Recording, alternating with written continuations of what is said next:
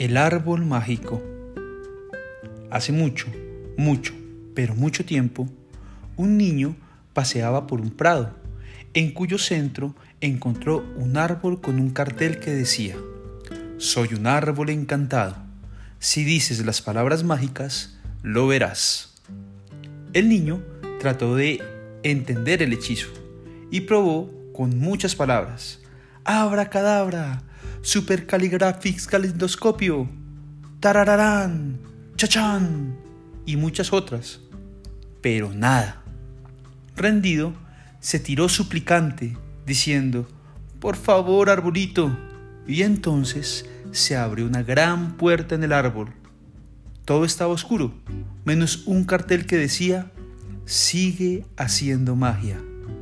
Entonces el niño dijo, Gracias, arbolito y se encendió dentro del árbol una luz que alumbraba un camino hacia una gran montaña de juguetes y chocolate.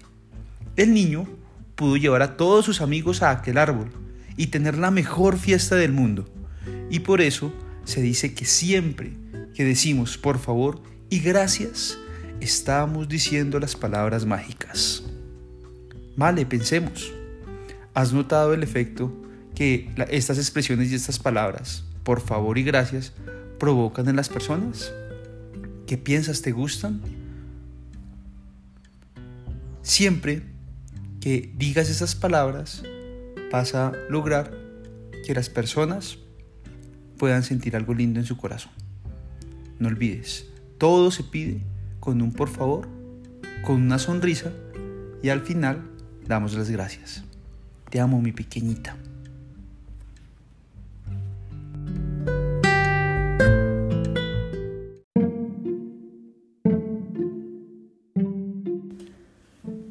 El gigante bonachón.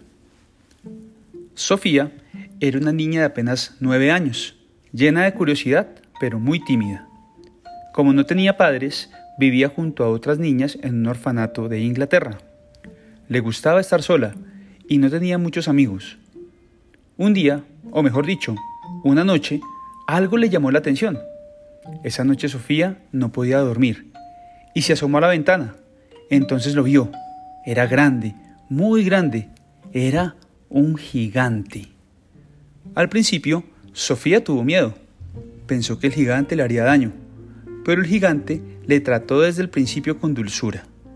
Resultó ser un gigante bonachón. El gigante le llevó hasta el mundo en donde vivía.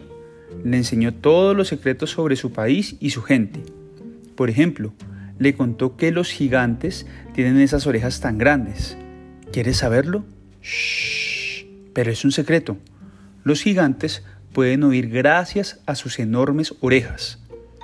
Todos los secretos, todos los secretos, sí, de todas las personas. Ellos oyen sonidos que nadie puede escuchar. Escuchan los pensamientos y son capaces de oír a los corazones hablar. Los gigantes también son capaces de volar, siempre que tomen una bebida llamada Gasipum.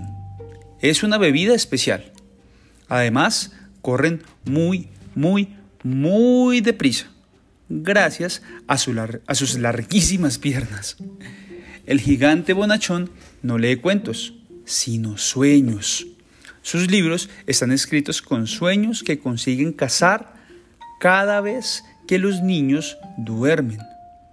Gracias a los sueños que lee el gigante bonachón, Sofía duerme, tranquila y sin pesadillas. Y por muy tontos que parezcan los sueños, siempre funcionan. De hecho, el gigante bonachón narra los sueños sobre los libros, unos libros mágicos. Cuando empieza a contarlos, ya no puede parar. Pero no pienses que todos los gigantes son así de buenos. En el país de los gigantes también hay malos. De hecho, uno de ellos quería hacerle daño a Sofía y a todos los niños del planeta. El gigante Bonachó decidió hacerle frente, con ayuda de Sofía y de la mismísima reina de Inglaterra. Todos juntos, incluidos los sueños atrapados por el gigante Bonachón, pudieron parar a los gigantes malos. Desde entonces, y para evitar nuevos problemas, los gigantes decidieron esconderse en su mundo. Pero yo sé una cosa que muchos no saben. De vez en cuando dejan entrar a algún niño para contarles todos sus secretos, que además son muchos.